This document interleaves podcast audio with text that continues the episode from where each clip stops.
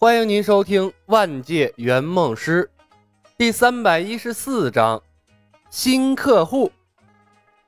二星任务：帮助柳三元在诛仙世界得到完整的五卷天书，至少学会其中两卷。圆梦币三十。二星任务：帮助程东东在魔法门英雄无敌世界埃拉西亚光复战役中成为主力英雄。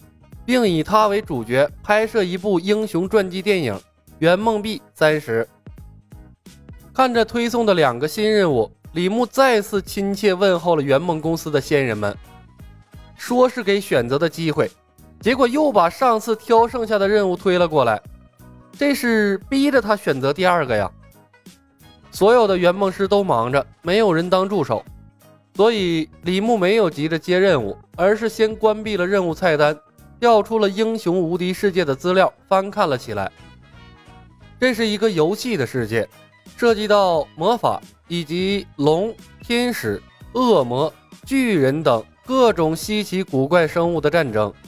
游戏世界背景宏大，但埃拉西亚光复战役的故事就很简单。埃拉西亚的国王格芬哈特被毒死，而后以亡灵、恶魔、要塞、据点、地下城。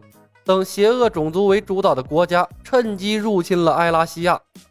格芬哈特已经出嫁的女儿凯瑟琳王后率军踏上了故土，召集旧部，打败了侵略者，最终打败了复活后变成亡灵的老子，光复了祖国。从表面上看，程东东的愿望很简单，在一个充满魔法的世界成为一名英雄，并以自己为模板拍摄一部英雄传记电影。但实际上，一个战火纷飞的大陆，一个普通人存活都不好说，成为主力英雄谈何容易？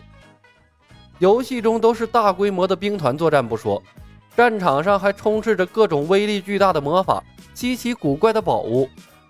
参与作战的生物有天使、恶魔、黑龙、尸巫，还有巨人、蛮牛、九头怪什么的，这稍不留神就挂了。游戏世界唯一的好处就是，参战的这些神话生物都是有生命值的，有弱点可以被杀死，而且用金钱招募，招募后就不会背叛了。但是别忘了，客户进游戏世界前期那是一穷二白的。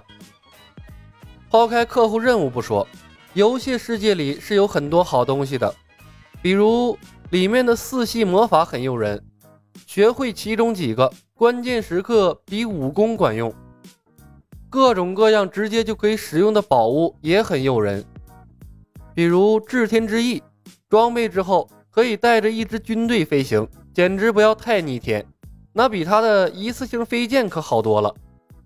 还有各种魔法卷轴，装备上就能用，哪怕最后没有帮客户实现愿望，从游戏世界但凡带出来一两样神奇的宝贝。对以后的任务都有极大的裨益。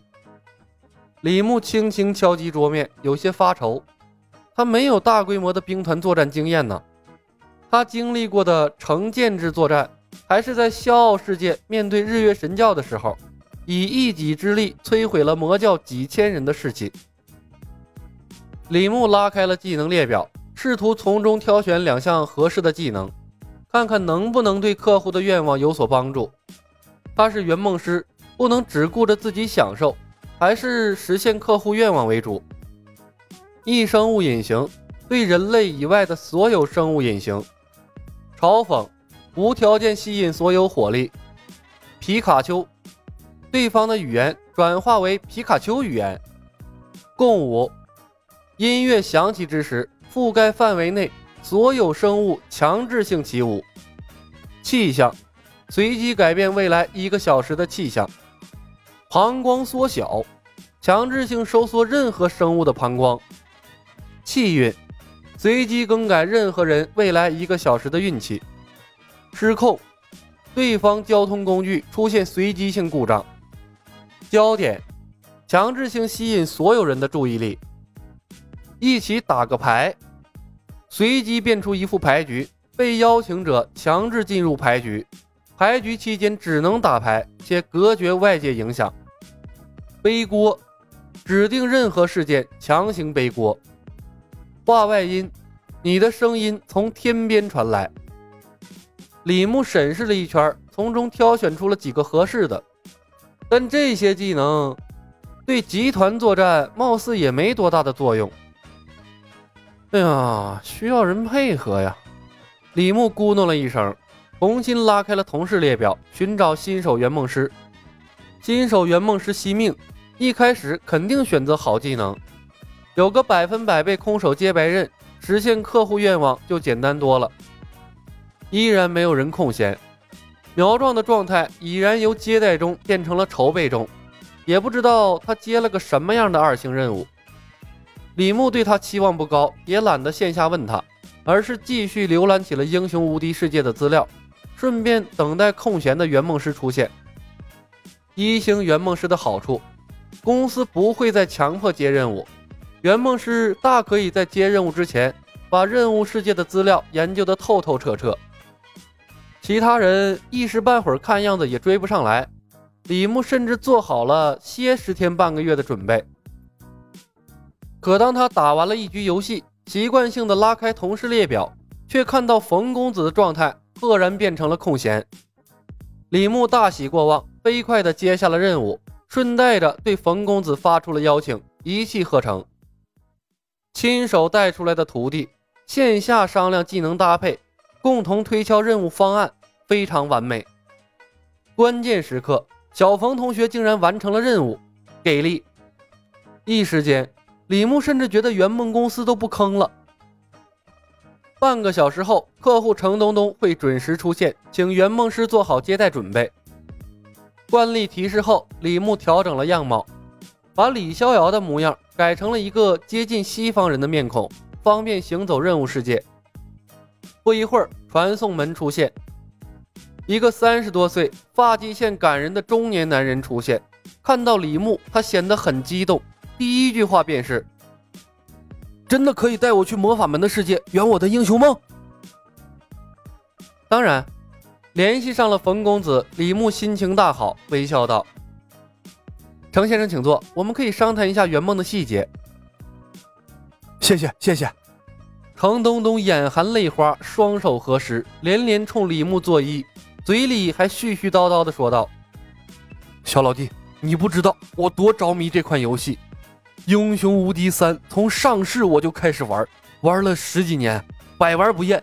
无论换多少次电脑，我都会第一时间把它装回来。呃，经典战役的存档，我一个都舍不得删呢。我做梦都想去那个恩格塔瑞大陆当一名英雄，带着天使、泰坦组成的军队，攻城略地，大杀四方。哎呀，没想到有生之年竟然真的让我圆了这个梦啊！多谢，多谢呀！好吗？又是一个心存执念的铁粉玩家呀！李牧笑了笑。张先生，您的愿望是成为埃拉西亚光复战役中的一名主力英雄，并以自己为主角拍摄一部传记电影。是的，程东东正色道：“我希望经历一场由普通人到叱咤风云的英雄转变，并把它记录下来，亲身经历一个魔法和龙的世界。”比看什么科幻电影那爽多了，将来老了也是个回忆。